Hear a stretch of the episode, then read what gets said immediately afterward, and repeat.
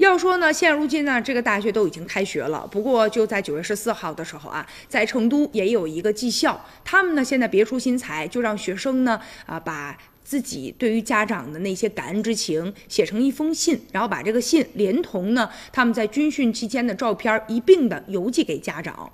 现在很多零零后还是第一次写信，孩子寥寥几句话，但是呢却饱含了对父母的深情。为了不让父母担心，很多学生就说：“爸爸妈妈，我过得很好，一点都不累。老师和学长啊都对我非常的热情。”有叫刘洋的男孩，他特别腼腆，他说：“真的是哈啊。”爸爸妈妈送我来学校的时候离开，故作轻松，然后微笑着说回去吧，转身泪湿眼底。爸妈，我总向你们索取，我不曾说过感谢。他讲说平时吧不善沟通。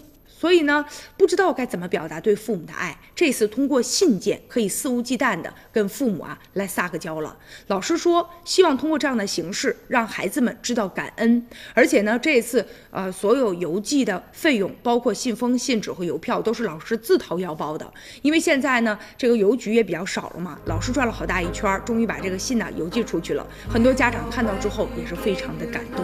希望孩子吧能够感恩父母，感。以上就是今天的全部内容了，感谢您的收看，明天同一时间咱们再会。